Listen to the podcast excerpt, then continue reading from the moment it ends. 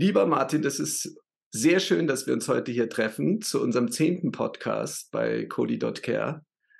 Und äh, in der Vorbereitung zu unserem Gespräch äh, bin ich dann über deine ganzen ärztlichen Fachdisziplinen gestolpert und habe mir gedacht, das muss man jetzt schon einmal unseren Zuhörerinnen und Zuhörern zum Besten geben, damit sie wissen, mit wem sie es hier zu tun haben. Du bist Chefarzt in Oldenburg im evangelischen Krankenhaus und hast den Facharzt in Neurologie, in Intensivmedizin, in Palliativmedizin, in Schlafmedizin und in Notfallmedizin. Also du bist ein sehr ähm, gut ausgebildeter Facharzt in verschiedenen Disziplinen, aber du bist auch ein begeisterter Wissenschaftler. Du bist jemand, der wissen will, warum etwas so ist, wie es ist und nicht einfach irgendwelchen Meinungen von anderen Leuten hinterherrennt. Und äh, das begleitet dich in deinem Berufsleben. Ähm, seitdem wir uns kennen, ähm, hast du zig Projekte und Ideen und Visionen immer wieder im Kopf gehabt, wo du gesagt hast, das müssen wir einmal erforschen bzw. beforschen. Und vielleicht erzählst du auch noch ein bisschen was äh, zu deinem Leben und zu deiner Arbeit, bevor wir loslegen.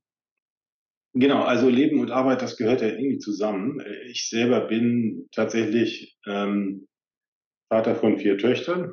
Das ist auch kein einfacher Job. Ähm, die machen mir aber viel Freude, weil das Leben gehört dazu. Äh, wir sind sportlich viel unterwegs und verbringen viel Zeit zusammen auch. Nicht so viel, wie es sein sollte, weil die Arbeit, die ist in der Tat ähm, wirklich sehr aufwendig. Genau, und so ist auch meine Lebenspartnerin, mit der ich zusammen bin, dann auch ähm, die muss mitziehen. Ne? Das ist jetzt nicht so, äh, dass es ähm, nur ein Segen ist, wenn man so viele Ideen hat. Ähm, ich selber bin jetzt genau eben relativ breit ausgebildet. Das hat sich, ich soll mal sagen, das war nicht von vornherein so geplant. Ich hatte nämlich in der äh, Lungenheilkunde angefangen, meine medizinische Karriere, bin dann aber nach drei Jahren in Neurologie gewechselt und dann haben sich an der Schnittstelle der beiden Fächer halt ganz viele äh, Themen eben ergeben, wo diese Zusatzweiterbildungen wie Intensivmedizin, Notfallmedizin, Schlafmedizin und Palliativmedizin auch stattgefunden haben. Da war ich einfach neugierig, wollte viel lernen und ähm, habe dann letztlich äh, quasi mh, mm, meinen Schritt aus dem Facharztstatus rausgemacht als leitender Oberarzt in der Helios-Klinik GS8, ähm, Klinik für Kinder, ähm, Jugendliche und junge Erwachsene, habe dort so einen kleinen ähm, hoffentlich feinen ähm, Frührehabilitations- und Beatmungsbereich für ähm, Kinder, Jugendliche und junge Erwachsene aufgebaut und bin dann erst ins evangelische Krankenhaus Oldenburg ähm, gewechselt. Also in dem Sinne kein klassischer Neurologe, sondern da bin ich ziemlich viel rumgekommen, habe ähm, auch in diesen äh, in einigen Rehabilitationseinrichtungen eben schon gearbeitet. Von da ist mir das interdisziplinäre Arbeiten vertraut. Mir sind auch Abläufe in verschiedenen medizinischen Fächern vertraut. Das sage ich nicht, um mich selber zu äh, loben, sondern deswegen, weil ich das auch schätze. Ja, das heißt, ähm, ich schätze und habe sehr, sehr viel von den pneumologischen Kollegen gelernt, äh, so eben auch wie von meinen neurologischen Kollegen. Und ähm, ich bin jetzt auch als Präsident elekt in der DIGAP gewählt worden und da offensichtlich der erste Neurologe, der das hier ähm, gemacht hat, auch irgendwo ein Vertrauensbeweis auch von den pneumologischen Kollegen. Und ähm, das zeigt aber auch, dass wir da einfach zunehmend ähm, interdisziplinärer werden in unserer Arbeit. Du hast viel über Forschung gesprochen, ja, ähm, es ist ein Riesenthema für mich, ähm, genauso wie es Patientenversorgung ist. Das ist eigentlich das wirkliche Dilemma, wenn man gleichzeitig Forschung total interessant findet, aber auch Patienten, also möglichst vielen Menschen praktisch gut und selber als Arzt helfen will, dann wird der Tag schon mal ziemlich voll. Ne? Ähm, ja, und ähm, einerseits beschäftige ich mich mit Atemregulation äh, bei verschiedenen Krankheitsbildern, vor allem bei Erkrankungen des Gehirns. Wie entsteht der Atemrhythmus überhaupt? Äh, und ähm, aber schwerpunktmäßig mit Versorgungsforschung in so verschiedenen Facetten. Ähm, sozusagen, wie ist Versorgung in der neurologisch-neurochirurgischen Frühreha organisiert, insbesondere die Versorgung von Beatmungspatienten. Äh, welche Patienten werden dort versorgt? Ähm, mich interessiert natürlich auch, äh, mit was für Patienten wir in der außerklinischen Intensivpflege zu tun haben. Wenn ich zu viel rede, musst du mich einfach unterbrechen. Nein, du redest nicht ähm. Genau, das interessiert mich auch. Ich glaube, das müssen wir im Grunde wissen. Wenn wir ähm, Patientenversorgung richtig gestalten wollen, müssen wir wissen, wovon wir reden. Mich hat es extrem schon ab dem Entwurf äh, des IPREC, wie hieß es denn noch davor? Das hatte so einen schönen anderen Risk. Namen. Das RISK, genau. So, da ging es ja eigentlich los mit dieser Grundannahme, dass äh, Patienten nur eine einzige Art der Versorgung brauchen, nämlich ein Check-up, ob sie noch an irgendwelchen Schläuchen hängen müssen und das war's. Ne? Damit würde ich sagen, ähm, hat ja quasi in dieser Grundannahme steckt ja so viel Zynismus, äh, der ähm, bemerkenswert ist, weil ja quasi dieser Grundannahme die These zugrunde liegt, dass wir es im Grunde nur noch mit Menschen draußen in der Intensivpflege zu tun haben, die entweder beatmet sind, aber gar nicht beatmet werden müssen oder im Grunde sowieso keine Lebensqualität haben. Das, da gab es ja sehr, sehr, sehr viele Diskussionen, sehr viele Sitzungen. Ich, ich weiß, ich glaube, es gibt kein Gesetz in Deutschland, über das irgendwie mehr geredet wurde. Ich glaube, da hat auch die Aktivität der Think Tank wirklich definitiv und auch die Aktivität von Cody zu beigetragen, dass darüber geredet wurde. Es musste geredet werden. Es ist erstaunlich allerdings, wie viel geredet werden muss, um auch kleinste Dinge zu bewirken. Und da ist, glaube ich, die Grundkrankheit des Systems, dass man von vornherein alles ohne jede Kenntnis der Situation aufgesetzt hat. Ja. Ein Gesetz und ein GBA-Beschluss, in dem keine äh, inhaltlichen Kenntnisse zumindest der versorgten Klientel aufgetaucht sind und auch, und das ist sehr, sehr interessant, die Bedürfnisse dieser Klientel nicht bekannt waren. Denn diese Klientel die wir in außerklinischen Intensivpflege haben, die hat ja Bedürfnisse. Es ist ja nicht so, dass die nicht versorgt werden muss. Also ich denke, man hat da einfach eine riesen Chance total verschenkt, ne, indem man gesagt hat, wir brauchen so eine Art Schlauch, ich sag's mal, einen Schlauchtüv, ähm, äh, anstatt äh, wir brauchen eine intersektorale, interdisziplinäre Versorgung, die sich halt auch um Beatmungs-, Entwöhnungs- und Kanülenentwöhnungsthemen kümmert, wenn das ein Thema ist. Meistens. Aber es ist doch, wenn wir da mal einsteigen, ist doch eigentlich wirklich, ähm, wie du sagst, ist eigentlich schon wirklich irre, ne? dass man ein Gesetz macht für eine Gruppe von Menschen, sind ja, sage ich jetzt mal, roundabout 22 bis 25.000 Menschen, macht man ein Gesetz und lässt aber nicht vorher die Wissenschaft äh, prüfen, ähm, was ist denn, um welche Gruppe geht es, was sind dort, äh, sag ich mal, die Probleme. Also man lässt es nicht wissenschaftlich evaluieren, sondern man stützt sich auf ein paar Meldungen aus äh, verschiedenen Leistungsträgern, Gruppen und ein bisschen Presse nimmt man noch mit rein. Und dann sagt man, jetzt müssen wir ein Gesetz machen. Und ich meine, das Gesetz ist ja durch. Und jetzt müssen diejenigen, die diese Menschen vertreten, also die Behindertenvertretungen, die Selbsthilfeverbände und Vereine in Deutschland, müssen Aufklärungsarbeit in Richtung Bundesministerium für Gesundheit und Politikerinnen machen, um denen erstmal zu erklären, um wen geht es denn da eigentlich? Ja, und wen tangiert eigentlich dieses Gesetz? Und das ist eigentlich schon, ähm, das ist eigentlich schon fast sagenhaft, dass heute äh, obwohl die, das Gesetz ja schon in, in Kraft ist seit einigen Jahren, wir heute immer noch aufklärungsmäßig die aufklären müssen, denen wir dieses Gesetz quasi zu verdanken haben ähm, und dort auf totales Unwissen äh, stoßen. Ähm, das ist auf jeden Fall extrem erschreckend. Ähm, ich, ja, ist natürlich ein vielschichtiges Problem. Ähm, man hat hier natürlich Experten gefra gefragt. Ich glaube, auch wenn man einen Experten ähm, fragt, wird man in der Regel davon ausgehen, dass die Antwort richtig ist. Ähm, ehrlich wäre es gewesen, ähm, und genau, die Experten haben selber natürlich auch die Papiere gelesen. Wir haben Positionspapiere, wir haben natürlich, sagen wir, Dokumente, auf die wir uns stützen können. Äh, zum Beispiel gibt es von Frau Rousseau ein Positionspapier, was so ein bisschen die Klientel beschreibt, die in der außerklinischen Intensivpflege ist. Ähm, wenn man dann etwas genauer in die Daten einsteigt, auf denen alles sozusagen diese Positionspapiere basieren, also ich finde es nicht. Ich finde sozusagen die Datenbasis dieser Dinge nicht. Ich glaube trotzdem, dass eine Politik durchaus sagen kann, ich frage, ich schreibe die Verbände an, ähm, vergesse vielleicht den einen oder anderen, der wirklich mit reingehört. Vielleicht äh, wurde mir auch beim Vergessen geholfen, indem ein Verband gesagt hat, das war auch, du musst den und den fragen und bewusst einen anderen nicht äh, erwähnt hat. Ähm, ja, und dann sozusagen, ähm, ich, also ich rekonstruiere das jetzt mal ganz offen und ehrlich folgendermaßen, wie das, glaube ich, ist. Ne? Es geht um Macht, es geht um Geld. So. Mhm.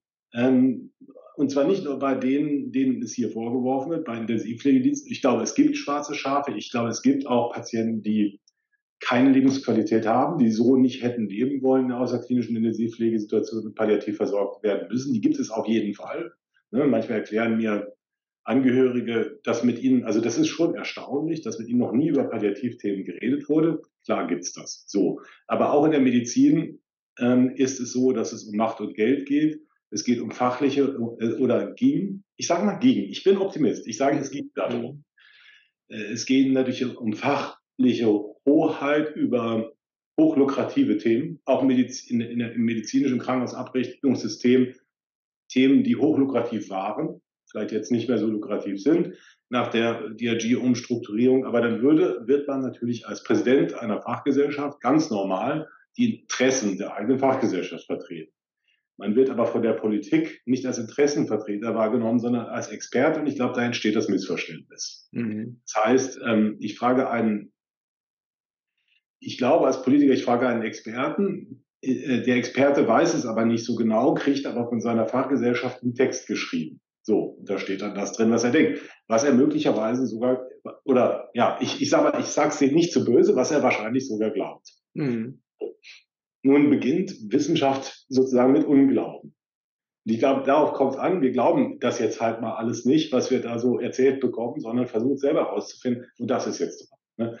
Und ich kann die Politiker verstehen, denen von den besten oder sagen wir hochrangigsten Experten ihres Fachs irgendetwas erzählt wird, dass die das halt glauben.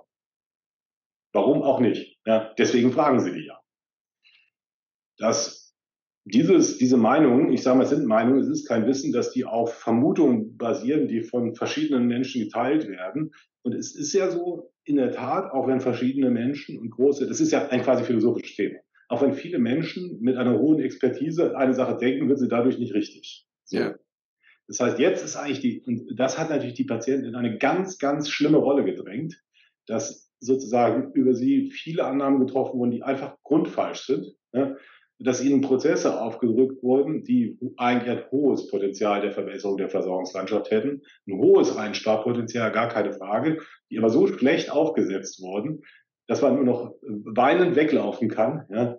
Und das sehen wir jetzt ja in der Umsetzung. Das sehen wir in der Umsetzung, dass es keine Ärzte gibt, die Potenzialerhebung, die AKI-Verordnung durchführen. Wir machen Kreuze auf irgendwelchen Zetteln, wo irgendwelche Vokabeln drin sind, die Menschen als ähm, auf diese Potenziale im Grunde reduzieren. Ja, das, das ist, macht natürlich, also das macht inhaltlich überhaupt keinen Sinn. Wir haben es mit komplex multimorbiden Menschen zu tun oder mit komplex neurologisch kranken oder mit komplex pneumologisch kranken Menschen, die erst einmal gefördert werden müssen. Und wie diese Förderung aussieht, ob das jetzt vielleicht wirklich mal eine Beatmungsentwöhnung ist oder die Kanulierung, also wir kriegen das auch hin. Wir behandeln vielleicht so 80 bis 100 Patienten oder behandle ich persönlich im Quartal und ich kriege schon zwei von diesen dekanliert. Das passiert. Mhm. Aber das ist natürlich nicht dieses große Versprechen, dass 30 Prozent von denen plötzlich aus der Versorgung wegfallen. Und die restlichen 98 brauchen etwas. Ja? Und das, was die brauchen, ist nicht das, was die Potenzialerhebung sozusagen betrachtet, sondern die brauchen eine Optimierung der Rollstuhlversorgung. Die brauchen eine Optimierung der medikamentösen Therapie. Die brauchen vielleicht auch eine Palliativtherapie. Also all das ist möglich, ja, nur die müssen gut und ordentlich versorgt werden. Und das äh, wundert mich schon, dass das vergessen wurde. Dass das, also es ist nicht komplett vergessen worden, aber es ist so in einem Nebensatz ähm, erwähnt worden, dass die Versorger in einem Netzwerk zusammenarbeiten sollen. Ich glaube, ich weiß gar nicht, warum das da drin steht. Ja, also ähm, aber es ist, es ist ja der Gedanke, also der Gedanke ist an sich extrem richtig, weil diese Versorgung muss interdisziplinär geleistet werden, ganz klar. So, und ich glaube, das Potenzial gibt es auch noch. Ja, man kann diesen Prozess, man kann dieses System so weit neu denken und optimieren, dass das auch funktioniert. Wir haben ja die Strukturen. Wir haben jetzt gerade eine Umfrage in der DIGAP ja gemacht, die wir fast ausgewertet haben. Da sitze ich Montag nochmal, wenn die Daten wie so Zentren aussehen. die Patienten optimal versorgen wollen. Ne? Ähm, welches Personal, welche Strukturen die haben, dann kann man sich die Frage stellen, wie müssen die zum Beispiel vergütet werden. Also wir werden es wissen, ja, wie das aussieht. Ne? Und dann gibt es relativ wenig Gründe, warum man eben keine gute Versorgung machen soll. Ne? Geld sparen wird sie auch noch, weil natürlich werden wir auch Patienten dekandieren. Wir werden sie aber nicht, und das ist der nächste Knackpunkt, nicht in Zentren einweisen können, um sie dort zu dekandieren oder von der Beatmung entwöhnen, auch wenn es ja mittlerweile so Kopfgeldvorschläge ähm, äh, gibt, Dekandierungsprämien. Ich habe da so ein Dokument gefunden, ähm, das von einer Krankenkasse mit einer Klinik und einem Pflegedienst vereinbart war. Ähm, das macht natürlich so keinen Sinn. Äh, wir führen hier in Oldenburg mittlerweile die sozusagen die Entwöhnungsbehandlung von der Kanüle oder von der Beatmung, wobei die Kanülenentwöhnung vielversprechender ist als die Beatmungsentwöhnung. Die haben wir, machen wir ambulant. Und wir dekantieren auch ambulant. Aus einem ganz einfachen Grund, weil wir nämlich keine stationären Behandlungsplätze haben. Ähm, wir haben hier in unserer Einrichtung lehnen wir 1000 Patienten im Jahr ab, die wir nicht aufnehmen können, die aus der Akutversorgung angemeldet werden. Ich frage mich, wie wir dann noch vielleicht weitere 100, ähm, die aus der außerklinischen Intensivpflege mit einem fraglich vorhandenen Potenzial eingewiesen werden, wir, wo wir die dann lassen. Also das ist ein Rätsel. Ich glaube, die Zukunft auch der, ähm, man muss es so sagen, das wurde ja lange diskutiert und aber ich kenne die Zeit, das ist ungefähr zehn Jahre her, haben gesagt, ambulantes Weeding, das geht überhaupt nicht. Das darf nicht passieren. Die Expertise ist nicht da. Ähm, jetzt sind wir in der Situation, wo wir keine Beatmung mehr stationär einstellen können. Das machen wir auch ambulant, wo wir keine Patienten mehr aufnehmen können. Und was sozusagen, welche Möglichkeiten haben wir noch? Die außerklinische Intensivpflege. Ne? Das heißt, ich glaube, dass der, ich bin diesbezüglich kein Lobbyist, aber ich glaube, dass der noch eine ganz andere Bedeutung zukommen wird zukünftig. Weil die Krankenhäuser dieses System, ähm, das ihnen sozusagen äh, durch die Richtlinie noch sozusagen ans Bein gebunden wird, quasi nicht stemmen können. Sie können es nicht. Ja.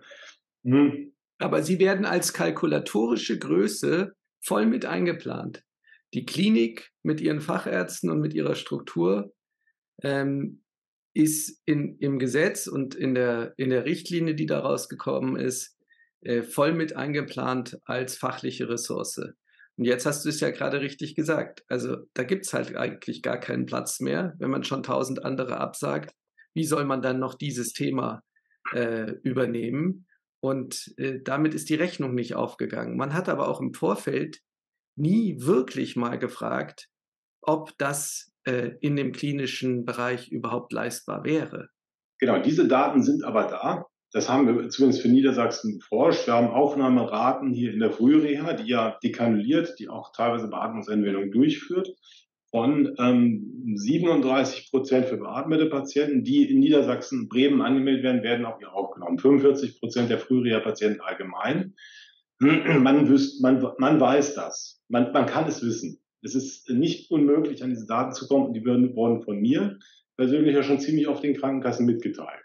Mhm. Ähm, also das ist schon erschreckend, weil sozusagen natürlich diese Daten so lange weggeschoben werden, wie es geht. Ne? Wie es geht. Weil mir wurde dann natürlich damit begegnet, dass die ja alle dann irgendwie wahrscheinlich nach Sachsen gehen oder nach Hamburg, diese Patienten. Da sind große Einrichtungen, das stimmt. Ja. Ähm, aber ob das dann zielführend ist, wenn wir sozusagen die Patienten aus Bremen beispielsweise nach Sachsen verlegen, weil wir keinen Platz haben. Und ob die dann wirklich da landen, das weiß keiner. Ja. Weil das haben wir nicht, einfach nicht wissenschaftlich nachgehalten. Also, aber die Argumentation ist so abgestumpft, dass man quasi mit solchen Sachargumenten warum nicht mehr durchdringt, wenn man diese Daten hat. Wir müssen aber trotzdem weiter Daten liefern, um quasi auch diesen, sagen wir, momentan eingetretenen, wir sehen, wir sehen ja so eine bürokratische, sagen wir mal, so einen bürokratischen Tunnelblick, um den mal aufzustellen, ja. Jetzt, wenn wir nochmal, ich sage jetzt mal, ein Teil des Kindes ist ja einfach schon im Brunnen gefallen, ja, weil wir halt ein Gesetz gemacht haben, ohne eine Machbarkeitsstudie davor zu machen, ja. Also wir haben einfach mal irgendwelche Dinge angenommen, dann wurde das in ein Gesetz geschrieben. Das Gesetz ging durch den Bundestag, durch den Bundesrat wurde es beschlossen, fertig aus. Ja, äh, so ein Gesetz kriegst du ja nicht mehr einfach aus dem System raus. So, jetzt geht es darum, dass wir ähm, echt viel Überzeugungsarbeit leisten müssen. Und ähm, im Grunde genommen müssen wir auch nochmal an dieses Thema ran, über wen reden wir denn hier? Was sind denn das für Menschen? Was haben die für Krankheitsbilder? Was sind die, was haben die für Versorgungsformen und was haben die auch zum Beispiel für ein Netzwerk um sich rum, um eventuell mit äh, An- und Zugehörigen äh, Teile ihrer eigenen Versorgung zu organisieren, was sie oft schon selber machen, wenn sie das wollen. Ja, also wenn du jetzt nochmal in die Rolle gehst, das wissenschaftlich jetzt in einer möglichst überschaubar langen Zeit, also am besten in einer kurzen Zeit, äh, nochmal das Thema aufzunehmen. Und wenn ich dir mitgebe, die Forderung von den 20 äh, Verbänden, die vor zwei, drei Tagen durchs Netz gingen, die ja auch klar sagen, wir müssen evaluieren, was passiert jetzt in der Umsetzung mit diesem Gesetz. Wie würdest du, wie würdest du das machen? Was wäre da für dich äh, eine Idee, äh, das möglichst rasch auf die, sag ich mal, auf den Weg zu bringen? Und das ist die eine Frage. Und die andere Frage ist, ähm, was wir ja auch erleben, ist, dass die Beteiligung an solchen Studien oft sehr gering ist. Ja, dass es sehr schwer ist, Leute dazu zu bewegen, äh, etwas von ihrer Zeit zu opfern, um Informationen für eine wissenschaftliche Studie bereitzustellen. Was hast du da für Ideen und Visionen, wie man also, sowas fertig ist die Idee nicht, sozusagen die Erfahrung, die ich jetzt gerade allerdings mache aus sozusagen einer, wir haben da eine, eine äh, cross-sektionale Studie gemacht, äh, die 200 Patienten in den äh, mit sehr detaillierten Patientendaten erfasst hat. In der Beatmungsfrührehabilitation, in der neurologischen, da haben wir ein bisschen was gelernt. Wir haben gelernt, wie komplex man fragen darf, wenn man was wissen will. Da waren wir nicht immer so sozusagen nicht so bodennah, wie wir das hätten tun sollen. Auch ähm, wenn man eben die Leute mit dem Boot haben will, die, wie du sagst, etwas von ihrer kostbaren Zeit mitgeben. Also ich würde ein Patientenregister machen äh, und das äh, sollte schmal gehalten sein, aber äh, das ist ziemlich ein ziemliches Dilemma, weil wir wollen eigentlich ziemlich viel wissen. Ähm, wir haben auch die Möglichkeit, natürlich auf Routinedaten zu gehen. Ähm, da befrage ich verschiedene äh, Menschen gerade, an welche Routinedaten man kommt. Ich glaube aber, dass sozusagen das, was wir wissen wollen, nicht keine Routinedaten sind. Ne? Ähm, wir werden nicht rauskriegen, welche Trachealkanülen Menschen tragen, wie ihr Dekandierungsmanagement ist. Das sind keine Routine, also das sind, glaube ich, keine Routine da. Mhm. So. Und ähm, dementsprechend brauchen wir ein Patientenregister äh, und ähm, das kann man pragmatisch und zügig ähm, programmieren. Wichtig ist, dass man in dem Fall und äh, der Weg dahin ist auch, auch sozusagen nichts, nichts grundsätzlich Besonderes, aber es ist jetzt, also wenn du sagst, mach's schnell, ja, dann würde ich sagen, das, äh, das, das geht nicht. Da brauchen wir schon ein paar Monate Zeit für. Äh, möglicherweise sogar bis zu, bis zu einem Jahr, bis man das komplett rund hat. Man muss ja erstmal sagen, was wollen wir wissen, was ist die Datenbasis. Da muss man ganz viele Menschen fragen, äh, ob, diese, ob die Fragen okay sind, ob die Daten, nach denen man fragt, die richtigen, ob die auch das aussagen, was man aussagen möchte, ob die vorhanden sind ob sie leicht zu finden sind, ob sie schnell einzutragen sind, äh, was überhaupt relevant ist. Und ähm, da haben wir uns schon ein paar Vorgedanken gemacht, auch schon eine Projektskizze entwickelt und mit der gehen wir jetzt eben das, was man, man tut, wir klopfen an die Türen. Ne? Und ähm, genau, äh, das Ganze muss, ist natürlich immer auch eine Frage des Datenschutzes. Das heißt, die Daten müssen so ins Register, dass es auch datenschutzkonform ist. Und dafür brauchen wir und das ist eine Schwierigkeit, auch natürlich die Patienten, ihre Angehörigen, die, müssen es wollen. Wir müssen sagen, pass mal auf, ich möchte an der Forschung teilnehmen. Ne? Wir haben ja keine verpflichtende Basis dafür. Wir können jetzt mhm. nicht verpflichten, ihre Daten rauszurücken. Das heißt, wir müssen die Menschen dafür gewinnen. Wir müssen Werbung dafür machen. Ich glaube, das ist eine der größten Dinge ist, während man das wissenschaftliche Konzept macht, die Werbung dafür zu machen, äh, zu erklären, warum ist das sinnhaft, wem nutzt es. Ne? Und ich glaube, dass es ziemlich vielen Menschen nutzen würde, äh, ähm, eine, äh, ein Patientenregister der außerklinischen Intensivpflege zu machen. Es würde den Patienten nutzen, weil wir nämlich verstehen, sozusagen sind nicht nur die ganzen intensivpflegerischen, versorgerischen Aspekte abgedeckt, sind ihre Grunderkrankungen eigentlich richtig therapiert. Die haben ja auch durchaus komplexe, seltene Erkrankungen. Nicht jeder Patient, der in der außerklinischen Intensivpflege ist, hat eine Allerweltserkrankung, sagen wir mal. Dann, ich würde sogar sagen, es ist es hält sich so die Waage. Da wird man ziemlich viele seltene Erkrankungen mit besonderen Behandlungsbedarfen finden. Das, das glaube ich nicht, das weiß ich. Ja. Mhm. Ähm, aus meinen Erfahrungen und dann, ähm, genau, wie sind sozusagen auch so Versorgung, wie sie im Leben, wie du schon sagst, also auch mit, dem, ähm, mit der Frage eben nach der Lebenssituation. Weil was ja für mich vielleicht eine der größten Unklarheiten ist, ist die Frage, ähm, die Frage nach dem, ich, diesem Unwort, dem lebenswerten Leben. Ne? Das heißt, sind das Menschen, die am Leben teilnehmen? Wird man nicht immer 100 Prozent beantworten können, aber man wird schon äh, ähm, rauskriegen, wie das psychosoziale System ist. Vielleicht muss man nach Hobbys fragen. Das sind, das sind auch Fragen, die muss man da im Prinzip auch nochmal Experten fragen, die sich genau mit der Frage auseinandersetzen. Wie kriege ich jetzt Lebensqualität vielleicht quantifiziert? Äh, man muss die neurologischen Syndrome genau einordnen. Man muss wissen, wer eine Bewusstseinsstörung. Also ganz viel muss man wissen, um zu sagen, äh, wer, wer ist, um wen geht es da raus. Was machen die Leute? Womit verbringen die eigentlich ihren Tag? Mhm. Wir haben auch einen gewissermaßen, gerade der DIGAP, wir sehen, wenn wir aktiv sind und rausgehen, sehen wir alle auch immer die Patienten, die selber auch rausgehen. Wir sehen die, hm, die ähm, ganz viel machen, die sich politisch und die sich in Fachgesellschaften engagieren. Was machen denn die, die sich selber genügen, die nicht so viel Antrieb haben, rauszugehen? Also ich finde, das sind total spannende Fragen. Warum sind das spannende Fragen? Nicht nur wissenschaftlich spannend, sondern eigentlich sagen die was Existenzielles über das Leben aus. Mit wie viel Schwierigkeiten, wie viel Schwierigkeiten kann ein Mensch überwinden, trotzdem zufrieden sein, trotzdem glücklich sein, trotzdem Teilhabe haben. Äh, ich habe insofern natürlich eine andere Perspektive auf dieses ganze Thema, weil ich sehr, sehr viele Patienten betreue. Ne? Ja. Wenn ich jetzt abstrakt sozusagen als Politiker einen Text einer Richtlinie beschließe, mir irgendjemand erzählt, es liegen wie bei der Matrix Menschen an Schläuchen irgendwo und ähm, da bei denen läuft nichts mehr. Sie bringen aber eine Menge Kohle. Dann würde ich sagen, kann ich das natürlich auch glauben. Ja, weil es ist, klingt irgendwie dramatisch, es klingt nach einem Skandal und das muss natürlich abschaffen und regulieren, alles klar.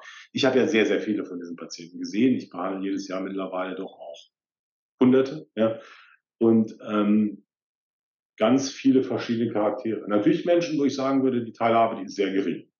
Das ist, sind Palliativfälle, ähm, die dann auch teilweise bitten mich die Patienten auch ihre Therapien zu, zu beenden. Das machen wir auch, weil wir das schuldig sind. Wenn der Patient ja schuldig, dass ihr Wille ähm, auch umgesetzt wird. Dass das, was sie wollen, passiert, dass sie das nicht wollen, nicht passiert. Aber ich lerne eben auch echt viele wirklich wahnsinnig starke Charaktere äh, kennen, die trotz ähm, wirklich schwerer Beeinträchtigung ähm, eben eine gute Lebensqualität haben.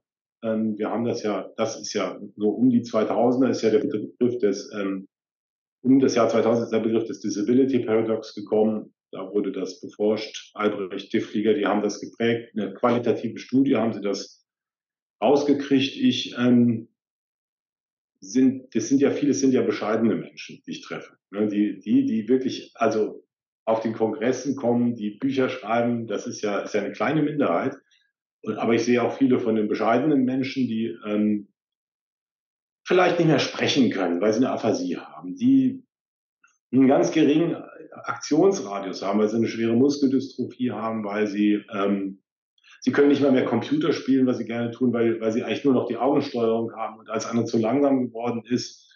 Und die nehmen diese, diese stecken diese Dinge ein und die sagen, ich bin trotzdem zufrieden. Und davon können wir, exist wir exist was lernen über die existenziellen, auch über die spirituellen Aspekte des Menschen. Wir können was lernen, was wir sonst nirgendwo sehen. Und deswegen lade ich auch jeden herzlich ein, der urteilt, der sagt, so muss das alles, sich mal selber in den Kontakt zu ähm, trauen mit Menschen, die, die was haben, die vielleicht aus, die zum Beispiel aus der Intensivpflege abhängig sind. Ja. Und da sind auch so ein paar Leute dabei, die eben, ja, die auch das alles nicht mehr mitteilen können. Weil die dann, und auch da gibt es wiederum welche, die dann noch zu einfachen Sachverhalten kommunizieren und die finden es trotzdem okay zu leben. Wir leben ganz gern. Wie gesagt, ich will es nicht schönreden. Ich will jetzt nicht als, ich propagiere jetzt nicht das ewige Leben. Das können wir nicht. Und dass wir alles, immer alles tun sollen. Ich bin ja auch Palliativmediziner, ganz bewusst. Aber ich begleite die Menschen gerne. Und ich glaube, als Beatmungsmediziner muss man es auch. Man muss sie beatmen, aber wenn man es nicht mehr tut, muss man sie trotzdem begleiten. Auch Palliativmedizin. Das musst, das musst du hinkriegen, sagen wir mal. Gut, also sind so ein paar Erfahrungen. Ich könnte da Ewigkeit, also ich könnte wirklich Ewigkeiten drüber sprechen. Ja, dazu werden wir auch ein Buch rausgeben, ich denke 2025, wo wir ein paar Patienten sammeln, die ihre Geschichte erzählen. Und es sind vielleicht jetzt nicht die, die äh, sozusagen immer ihre Geschichte erzählen, sondern so ein paar, weil ich die, ich habe die kennengelernt. Meine, unsere Versorgung steht ja immer unter Druck. Ne?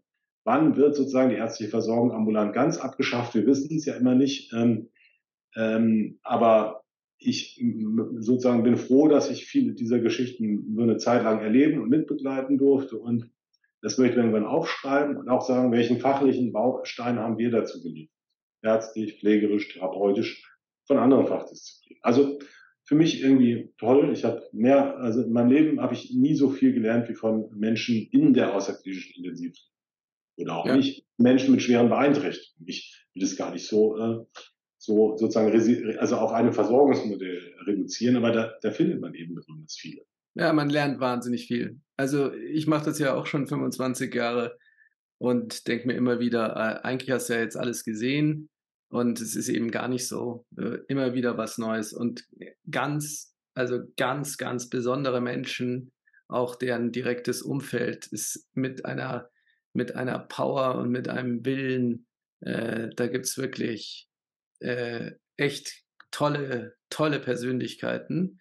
Und das, was du angesprochen hast, das kam jetzt auch in der Veranstaltung, die wir gerade hatten, nochmal gut rüber, dass eine Teilnehmerin gesagt hat, dass sie eben nicht so eine so nach außen gehen kann, ja, weil sie das irgendwie nicht die Energie hat und auch das ihr unangenehm ist. Und was sie denn machen könnte, ja, also wie, wie holen wir denn diejenigen ab, die auch natürlich äh, äh, ein eigenes Leben haben und auch ihre Vorstellungen vom Leben und äh, auch sich, sich mitteilen wollen, beziehungsweise auch, äh, sage ich jetzt mal, Einfluss nehmen wollen auf das, was äh, ordnungsrechtlich gerade mit ihnen passiert, um es mal ganz brutal zu sagen.